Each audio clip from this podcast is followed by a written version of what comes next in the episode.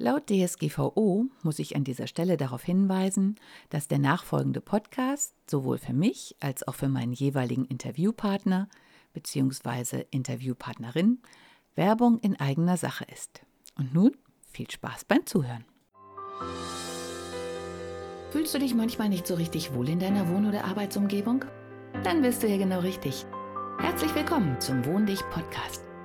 Ich bin Regina Rauin und bringe dir die Welt der Wohnpsychologie näher. Du wirst deine Wohn- und Lebensumgebung so gestalten können, dass sie nicht nur eine positive Wirkung auf dich hat, sondern auch auf deine Gesundheit, deine Leistungsfähigkeit und dein Wohlbefinden. Bist du bereit, deine Räume neu zu erleben?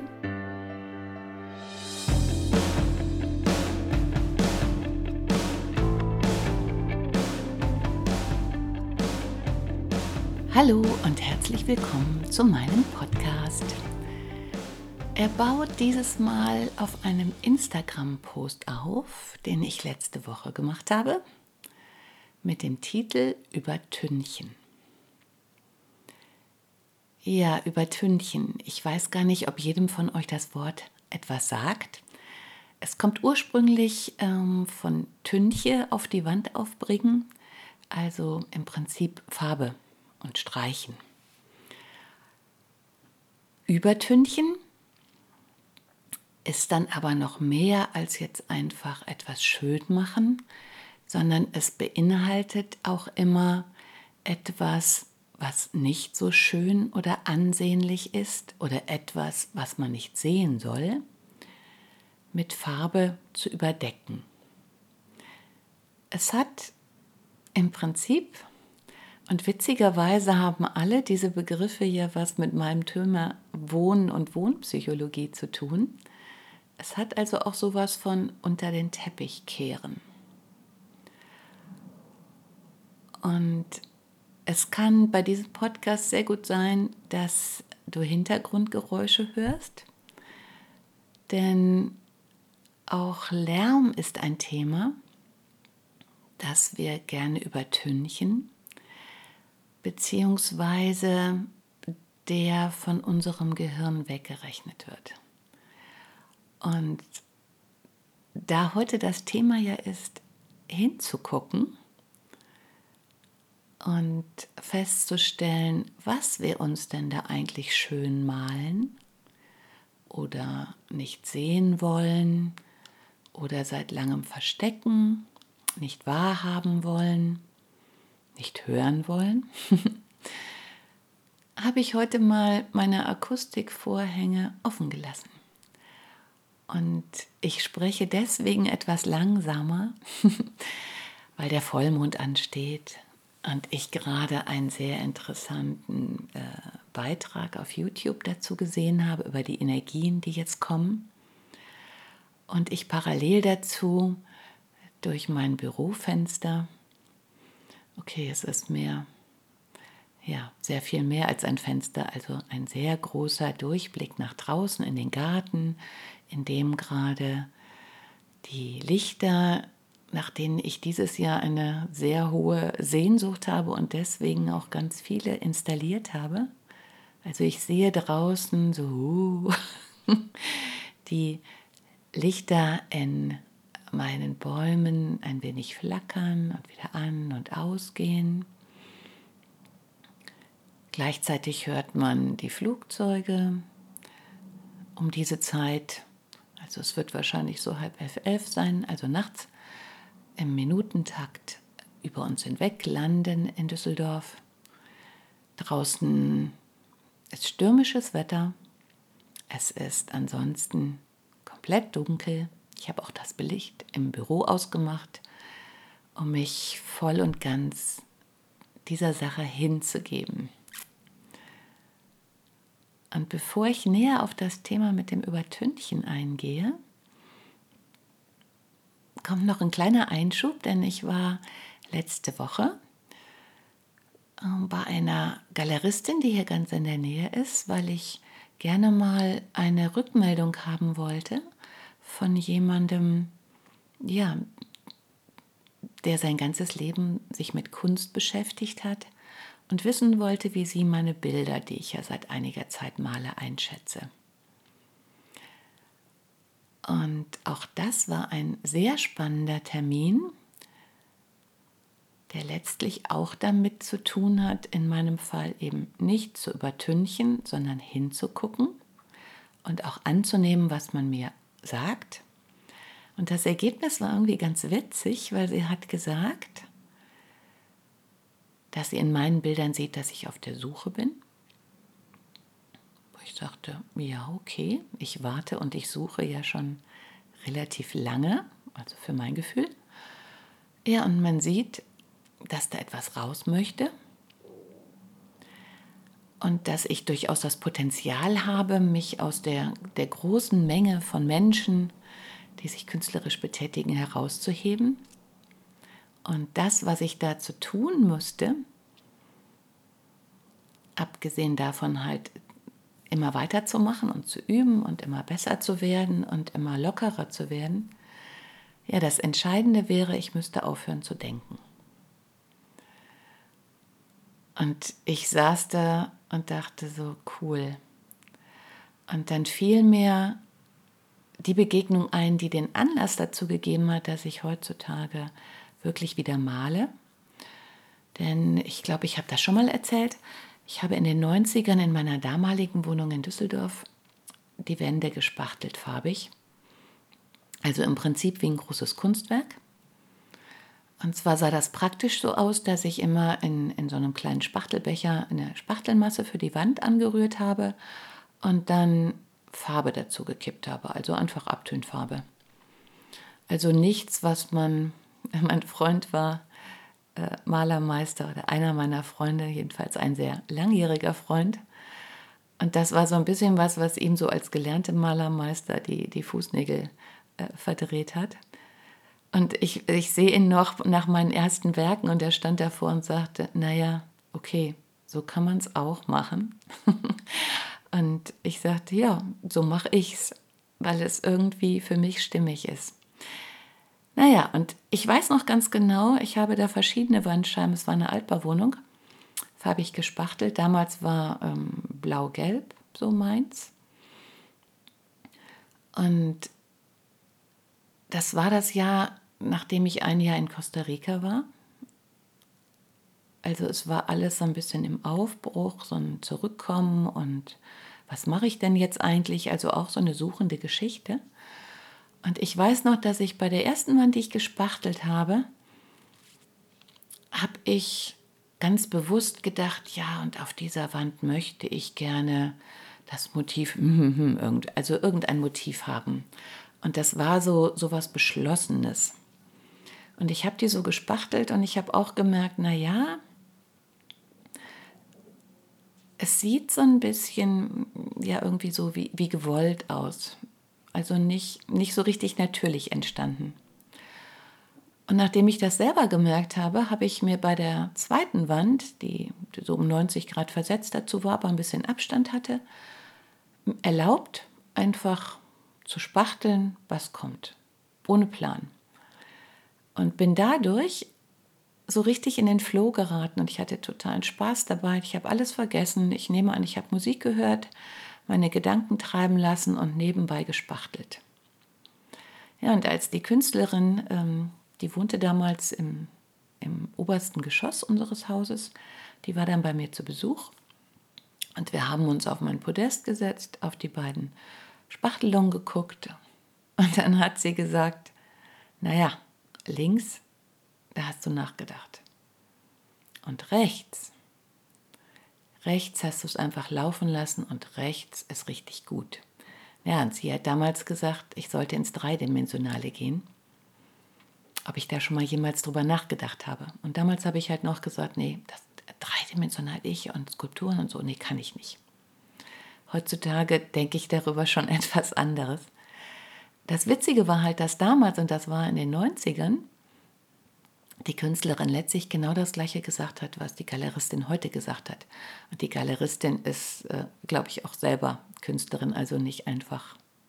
Ja, sie hat halt ihre Gründe, warum sie Galeristin geworden ist, sagen wir mal so. Also sie, sie sieht, sie sieht Dinge. Und damit sind wir wieder bei diesem Thema mit dem Übertünchen. Denn die Energien, die im Moment im Raum stehen, haben damit zu tun, die Masken fallen zu lassen. Beziehungsweise, dass die Energie geradezu danach drängt, dass Masken, die sehr lange aufrechterhalten worden sind, fallen. Und das korrespondiert ja mit dem Thema, was mich jetzt schon die ganze Zeit beschäftigt, dass die Fassaden aufbrechen und man hinter die Fassade sehen kann.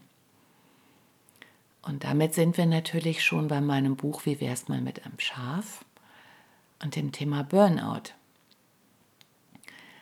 Denn dieses Gewollte, was ich bei der Wandspachtelung gemacht habe und was auch bei den ersten Bildern immer noch so ein bisschen ist, so, oh, ich überlege mir genau, wie das aufgebaut sein soll und welche Farben ich nehme. Also ganz viel mit dem Kopf dabei sein.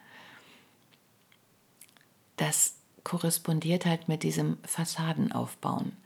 Das machen, von dem ich denke, dass ich das machen sollte, das, was die anderen machen, das, was gesellschaftlich anerkannt ist. Ja, wir hatten bei dem zweiten Leseabend, habe ich mir selber so beim Vorlesen zugehört und mir ist die Stelle im Kopf geblieben, wo ich selber halt geschrieben habe, wer sagt eigentlich, dass Arbeitszeiten, die normalen anerkannten Arbeitszeiten von 9 bis 17 Uhr gehen oder von 8 bis 16 oder was weiß ich, Wer sagt das eigentlich? Wer hat das festgelegt? Warum richten sich da alle nach? Oder warum ist uns das so ja irgendwie auch eingebläut worden? Und äh, eine Freundin war vor ein paar Tagen zum ersten Mal bei mir in, im Haus. Und das war auch so witzig, weil sie kam rein und sagte irgendwann so, aha, und welches Zimmer ist das jetzt hier? Und es war so lustig, weil ich so dachte, ja, das ist auch so eine Sache, die man uns irgendwie so eingebläut hat. Wir müssen eine Diele haben und ein Badezimmer und eine Küche und ein Schlafzimmer und ein Kinderzimmer und ein Arbeitszimmer. also irgendwie sowas. Und ich habe ja schon sehr viele Podcasts dazu gemacht, wo ich auch gesagt habe, so what? Wer sagt das denn eigentlich? Und das stimmt doch gar nicht mehr, das passt doch gar nicht mehr in unsere Lebenssituation. Leben wir denn wirklich noch so? Selbst wenn viele das vielleicht tun und diese Unterteilung haben, ist die denn überhaupt noch sinnvoll? Weil es ist ja so viel im Umbruch. Ähm, es ist nicht wirklich dringlich an der Zeit, diese Dinge nochmal zu überdenken und die Wohnung so zu gestalten, wie sie für uns selber wirklich richtig sind. Ja, und da ist er schon wieder mit diesen Fassaden und mir kommt gerade ein, ähm, ja, so ein Sketch von, von ich glaube, es war von Loriot, wo sich der Mann die ganze Zeit äh, über seine Frau aufregt, so im Geiste, und sich die wildesten Sachen ausmalt, was er ihr endlich an den Kopf schmeißt. Und letztlich schnipste er dann nur eine Erbse entgegen, weil er sich mehr nicht getraut hat. Oder dass man dem anderen jeden Tag das Müsli macht oder zubereitet oder Butterbrote schmiert, weil man denkt, man täte demjenigen was Gutes. Aber seit Jahren nicht mehr nachgefragt hat, ob er das überhaupt noch mag. Und der andere das auch hingenommen hat, weil er gesagt hat, na ja, die oder der möchte mir ja nur eine Freude machen, aber nie gewagt hat zu sagen, dass das überhaupt keine Freude für ihn ist und dass er sich jeden Tag damit quält, das anzunehmen, weil er eigentlich was ganz anderes haben möchte. Aber dann denkt, wenn ich das sage, dann enttäusche ich den anderen total das wird ganz schrecklich. Nur eigentlich immer bedeuten diese Kunst, künstlich aufrechterhaltenen Situationen für beide eine totale Belastung. Und meistens ist dieses, diese Offenbarung, dieses eben nicht mehr übertünchen, nicht mehr unter den Teppich klären, sondern einfach sagen, du, wir machen das die ganze Zeit, aber ehrlich gesagt, ich kann dieses Joghurt nicht mehr sehen. Das Müsli habe ich noch nie gemocht und lass mich in Ruhe mit Butterbroten. Ähm, und dann kommt man sofort aus dieser Situation raus. Also ich, ich habe auch, habe ich auch wahrscheinlich schon häufiger erzählt, aber auch diese Beratungssituation im Kopf, wo ich bei einer äh, total coolen Frau war, die halt auch in der Situation war, Kinder weg, ähm, Mann, weiß ich gar nicht, wahrscheinlich getrennt, auf jeden Fall hatte sie eine neue Lebenssituation. Und die hatte auch so im Kopf, so, und ich muss das jetzt richtig manifestieren. Jetzt wird alles anders, jetzt wird meine Einrichtung anders und ich hole mir jetzt eine Innenarchitektin und dann wird die mir zeigen, ja, mein neues Leben. Und das wird jetzt richtig nach außen getragen. Naja, und dann hat sie mir so gezeigt, was sie schon in der Wohnung renoviert hatte. Dann, oder ich habe auch so gesagt, oh, dann kriegte ich halt so einen Eindruck, wenn sie mir die Sachen, die sie jetzt so aktuell neu gemacht hat, aus welchen Gründen auch immer, ne, einfach mal zeigt. Ja, und dann sind wir so rumgegangen und das Wohnzimmer, um das es ging, unter anderem auch darum, ob ein Sofa, in welcher Farbe das Sofa bezogen werden sollte, weil der alte Bezug, ähm, ja, der musste erneuert werden. Und dann habe ich da gestanden und ja, auch mich kostet das immer Überwindung, wenn ich diese Erwartungshaltung nicht wirklich befriedige, weil ich einfach weiß, ja, es ist ja so eine Energie da, dass, dass die Antworten irgendwie schon so im Raum liegen und ich aber spüre, das sind die falschen Antworten. Ich könnte das sagen, sie würde das alles mit Begeisterung machen, aber es wäre nicht richtig. Ja, und dann habe ich das gesagt, was wirklich gerade in meinem Bereich das Allerschwierigste ist. Ich habe sie angeguckt und habe gesagt, wissen Sie was, all die Räume, die Sie umgebaut haben und renoviert haben, die sind total klasse geworden. Und die fühlen sich für mich total stimmig an. Das sind für mich Sie. Und dann hat sie mich so angeguckt und hat gesagt, ja, stimmt. Und ich fühle mich da auch total wohl drin. Und dann habe ich gesagt, ja, das, das kann ich mir gut vorstellen, weil das sind Ihre Räume, die entsprechen Ihnen. Ja, und dann, dann war es so ein bisschen, hm. also ich habe jetzt diese Körperhaltung, die man dann hat, wenn man da so sitzt und ein bisschen rumdruckst und sagt so, und jetzt, jetzt muss ich so eine Grenze überschreiten, jetzt wird es ein bisschen hakelig. Und dann habe ich gesagt, okay, der Bezug ihres Sofas. Und dann habe ich gesagt, es, es klingt vielleicht verrückt und es ist nicht das, was man normalerweise macht. Und ja, ihr Sofa muss neu bezogen werden. Nur der Bezug, die Farbe, die das Sofa im Moment hat, das ist die beste Farbe, die dieses Sofa haben kann. Und es tut mir echt leid, aber ich kann Ihnen nichts anderes sagen. Und, und ich saß da auch so und dachte, boah, die schmeißt dich gleich raus oder sagt, ja toll, warum habe ich sie jetzt engagiert? Aber genau das Gegenteil ist passiert. Da ist sowas aufgeploppt zwischen uns und sie, sie war auf einmal total erleichtert und hat mich angeguckt und hat gesagt, Sie haben ja recht. Ich habe mir so ein Bild davon gemacht, wie jetzt mein Leben weitergehen soll, weil meine Situation sich geändert hat. Aber das ist ja totaler Quatsch. Ich muss nicht nach außen manifestieren, dass alles jetzt so anders ist. Und eigentlich so anders bin ich ja auch gar nicht. Das ist mir eigentlich alles viel too much und das, da, da würde ich mich gar nicht wohlfühlen. Und dann hat sie wirklich sofort den Raumausstatter, mit dem sie schon lange gesprochen hatte, angerufen und hat gesagt, der Bezug des Sofas, ich weiß es jetzt und Sie müssen ganz sofort kommen.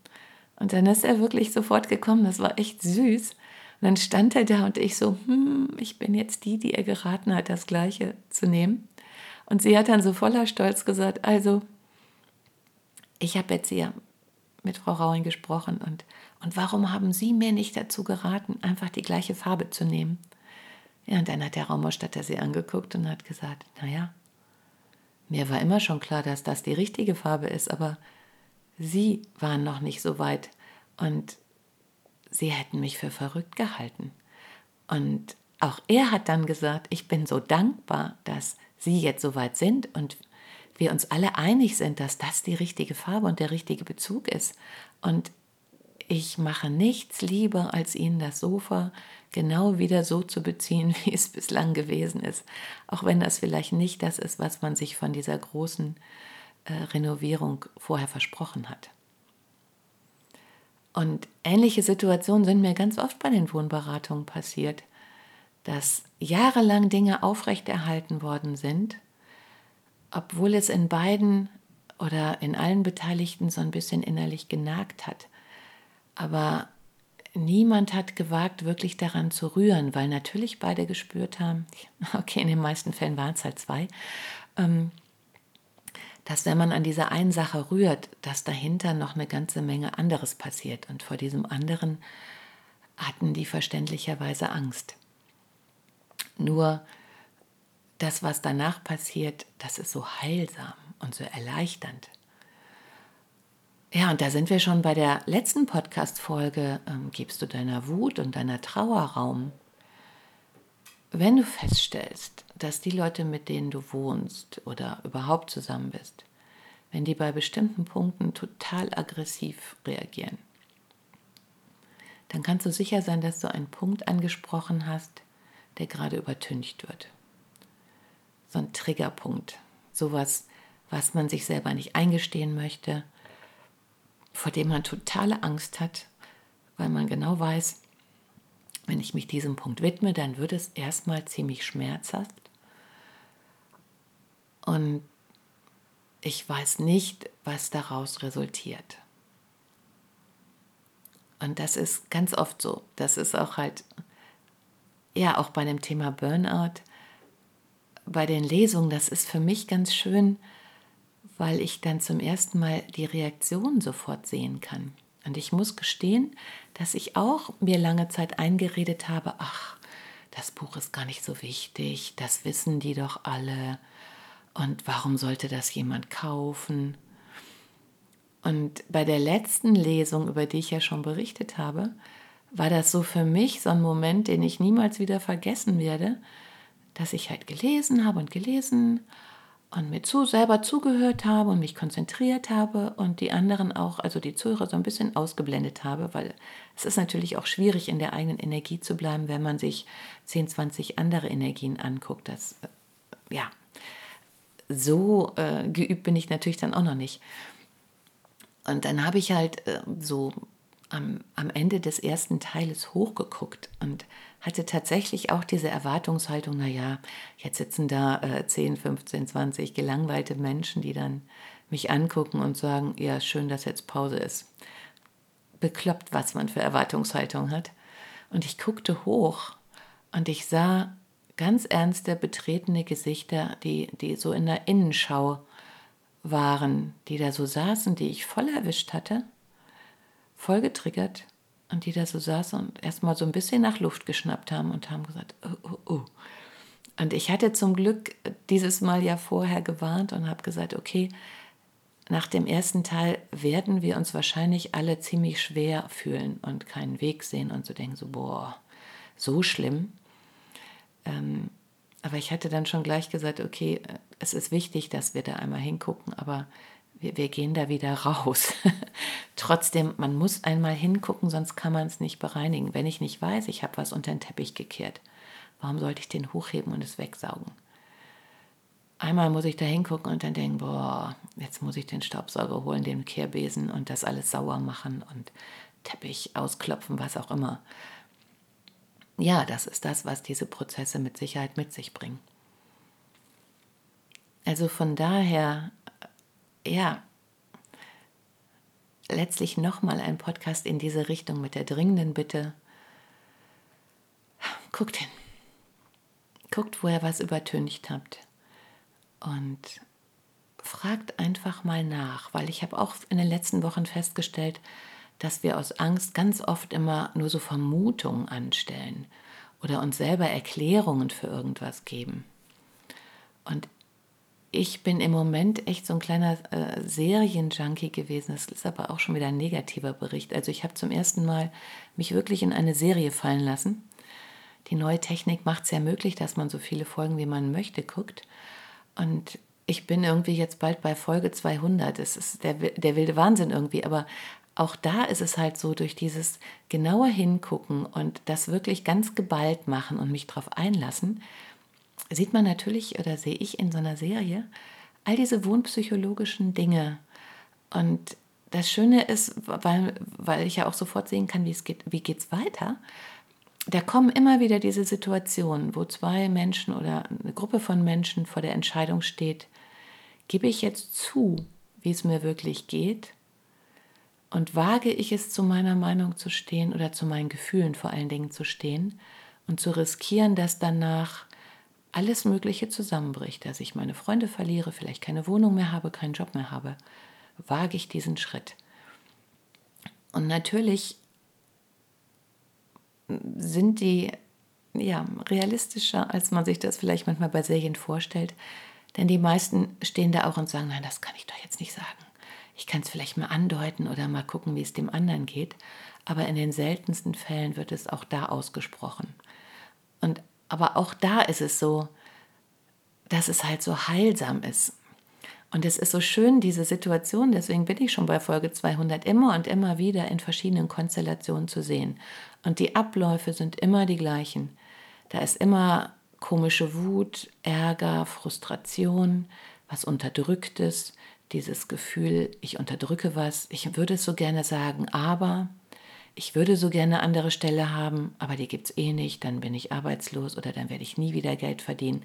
Was werden die Kollegen sagen, meine Familie sagen? Hm, hm, hm. Ich würde mich gern trennen, ich würde gerne in einem anderen Land wohnen, ich würde gerne da wegziehen, was auch immer. Und ich meine, du kannst dir selber gerne zuhören. Ich höre es ganz oft, dass dann immer kommt, ja, aber geht doch nicht. Nein, das macht man nicht. Nein, das wird niemals gut gehen. Oder so wie ich, ach, finden das eh blöd und das wissen die doch alles schon, was ich denen vorlese. Also solche bekloppten Sachen haben wir halt in uns. Und das einzig Heilsame daran ist, sich hinzustellen und zu sagen, ich überprüfe das jetzt mal. Und dann auch wirklich den Schritt zu wagen und zu sagen, okay, ich habe da so das Gefühl oder ich wollte dir immer schon sagen, das. Und ja, das zeigt auch die Serie, es ist durchaus so, dass die ersten Reaktionen nicht so die sind, die man sich gerne wünscht. Dass auf den ersten Blick zumindest erstmal alles zusammenbricht, dass da Wut hochkommt, Enttäuschung, dass da sowas ist, das kannst du doch nicht machen, lass das bloß und oder Drohungen, wenn du das machst, dann passiert das und das. Und das Learning von den ersten 200 Folgen ist für mich auf jeden Fall, dass es wichtig ist, diese Phase auszuhalten. Und in dieser Phase, wo so vermeintlich zumindest alles um einen herum zusammenbricht, sozusagen sehenden Auges durchzustehen und auf jeden Fall immer an das zu glauben und auch das nach außen zu vertreten, was wirklich in einem ist, so schwer das dann auch ist und so wenige Menschen mit einem sind. Denn ja, ich sage inzwischen immer, die anderen brauchen ja auch ein bisschen Zeit. Man selber hat sich ja meistens schon länger mit diesen Dingen beschäftigt. Und deswegen brauchen die anderen wie so eine Art Nachlaufzeit. So wie an der Ampel auch nie alle gleichzeitig losfahren, sondern doch immer noch der erste und dann mit ein bisschen Verzögerung der zweite. Oder selbst in einem Dominospiel, wenn ich den ersten Stein umkippe, dauert es ein bisschen, bis der zehnte umkippt.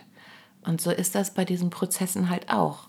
Aber wenn du durchhältst, wenn du bei dir bleibst, wenn du an dich glaubst und dazu stehst, egal in welchem Bereich deines Lebens, dann wirst du sehen, dass auf einmal der Sturm sich legt und auch bei den anderen sich was neu sortiert und die auf einmal vielleicht sagen, ja, stimmt. Ich wollte es nicht zugeben, aber stimmt. Und ich ziehe für mich selber auch die Konsequenzen. Oder ja, ich habe mir auch lange was vorgemacht. Und dann kommen da auf einmal ganz neue Dinge zustande, die dann viel leichter sind und viel besser und viel ehrlicher. Und das Tolle ist halt, wenn, wenn du gelernt hast, beim ersten Mal dass es richtig ist, das so zu tun, dann ist es beim zweiten Mal natürlich viel einfacher. Und beim dritten noch viel einfacher, weil dann kannst du halt sagen, okay, das ist mir jetzt wichtig und das möchte ich so haben oder das ist tief in mir und mein Wunsch. Und dann kannst du auch sagen, okay, ich weiß, das ist jetzt für dich. Ne? noch schwer zu verdauen und ich lasse dir die Zeit. Ich tritt jetzt mal zurück. Und dann setzen wir uns später wieder zusammen oder komm auf mich zu, wenn du bereit bist, was zu verändern. naja, und was das mit Wunden zu tun hat, muss ich, glaube ich, nicht wirklich erklären, weil natürlich hat das auch auf diese Bereiche Auswirkungen. Wenn du die roten Vorhänge schon seit zehn Jahren nicht mehr ertragen kannst, aber es nicht zu sagen wagst, oder sich auch so vieles geändert hat, dass dann das Sofa endlich mal raus muss, weil es nicht mehr passt oder du diesen Fernseher gar nicht mehr in der Wohnung haben möchtest oder ein eigenes Schlafzimmer haben möchtest, was auch immer. Ja, verleugne deine Bedürfnisse nicht, weil und das ist gerade die Energie und das ist das gleiche, was ich schon in den Folgen mit dem Burnout nicht mit mir gesagt habe. Du hast eigentlich immer nur die Wahl, selber den Zeitpunkt zu bestimmen und dadurch zu marschieren, sehenden Auges, in dem Moment, wo du dich kräftig genug fühlst. Ja, und die Alternative ist es, es zu verdrängen. Aber es kommt immer ans Licht. Nur wenn es von außen sozusagen ans Licht kommt, dann wird es nie besonders angenehm sein und mit Sicherheit zehntausendmal unangenehmer, als wenn du es selber bewusst initiiert hast. Und von daher leg die Maske lieber selber ab und öffne die Fassade und zeig dich. Und warte nicht darauf, bis der Sturm sie abreißt. In diesem Sinne wünsche ich noch eine schöne Vorweihnachtszeit. Bis, ja, nach jetzigem Stand nächste Woche. Tschüss. Hat dir die heutige Episode gefallen? Dann bewerte diesen Podcast am besten mit Kommentar direkt bei iTunes. So gibst du auch anderen die Chance, diesen Podcast besser zu finden und die Tipps nutzen zu können. Hast du vielleicht noch Fragen oder Anregungen für die nächsten Folgen? Dann hinterlasse dein Feedback gerne unter dem Blogbeitrag zu dieser Episode oder sende es direkt per E-Mail an podcast.wohndich.de. Meine E-Mail-Adresse und alle Links zum Beitrag findest du in den Show Notes. Und denke immer dran, wohn dich und entfalte deine Persönlichkeit.